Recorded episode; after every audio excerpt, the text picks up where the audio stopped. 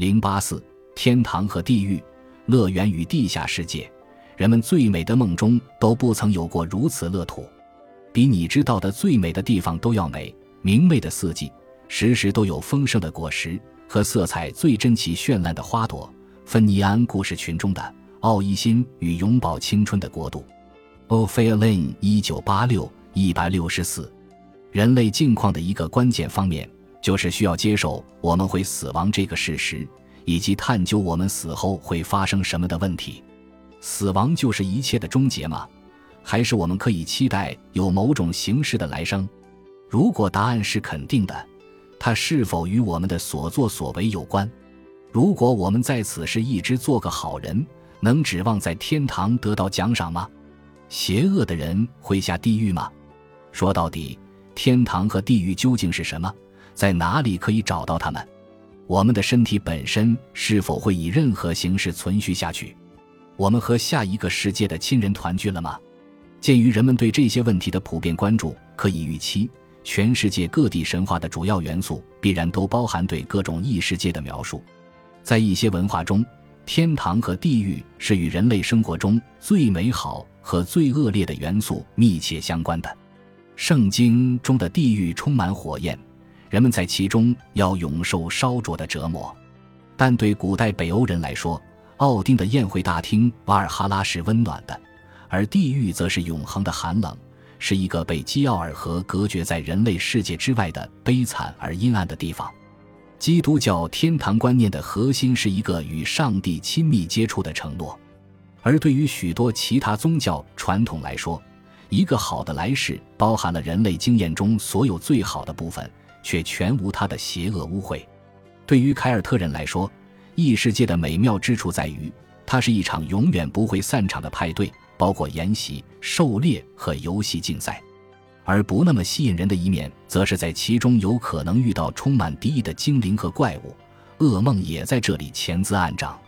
那些在与人类世界仍保有联系，却胆敢穿越到异世界的活人，遇到可怕事情的风险最大。对于凯尔特人来说，死后的生活需要你保留生前的身体，消化系统特别需要完好无损，不然的话。死者该怎么去享用他们那些大块的烤肉和大罐的酒？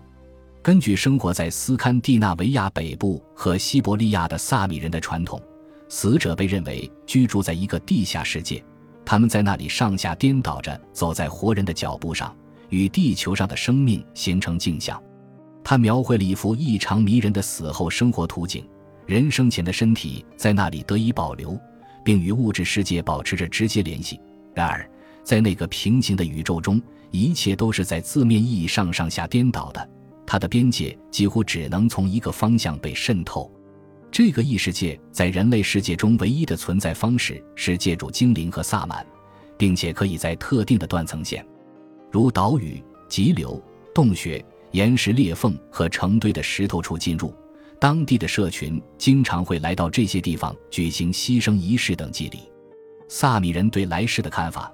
以及他们世界观中进入精灵世界的途径，与凯尔特神话中关于死亡的信仰有许多共同之处。考古记录、古代文献以及中世纪早期的爱尔兰和威尔士文本结合在一起，为我们展现出一个有死去的祖先和神灵居住的生动有形的异世界。甚至那些凡人用以接触精灵世界的接入点也十分相似，他们都是景观中很特别的地点，充溢着精灵之力。水在凯尔特人对异世界的认知中扮演着关键角色，很可能是因为水面具有的反射特性，使其表面能够以反转的方式复制世界的完整印象。正是在萨温节这个秋冬交替之际，人类的世界最容易受到来自异世界居民的入侵，两个世界间的界限被悬置，精灵们可以徘徊于生者之间，为他们带来或有利或不利的影响，这取决于个体精灵的特征。此时，可怖的战场女神们会四处游荡，在河流的浅滩处清洗战士的武器，预言谁将在战场上死去。正是在萨温节之际，也就是不存在之时，那些还活着的凯尔特英雄，比如芬恩和库胡兰，能够以生者的形态进入王者的世界。